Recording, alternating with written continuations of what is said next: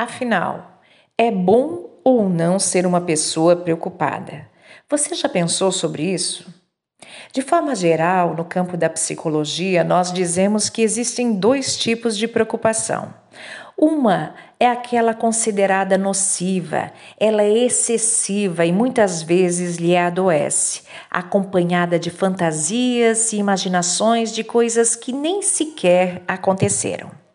Por outro lado, há um tipo de preocupação considerada positiva também pela ciência psicológica. É aquela na qual, mesmo havendo um sentimento de inquietação, como tirando o seu sossego, ela está relacionada à noção de responsabilidade que você deve ter com algo ou alguém. Por exemplo, a preocupação com a sua mãe ou com seu filho que está doente e precisam de cuidados. Além disso, esse tipo de preocupação auxilia você a se preparar para algo que tem dificuldade ou mesmo uma atividade especial. Ela, inclusive, nos auxilia a pensar no futuro e nos precaver com relação ao amanhã.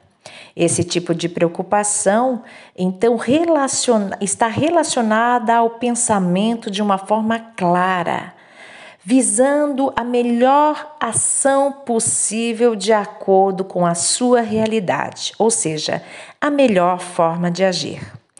Portanto, se a sua preocupação lhe ajuda a agir da melhor forma possível e segura, ela é positiva. Se não, vamos ver melhor essa questão na próxima dica do especialista em saúde mental na próxima semana.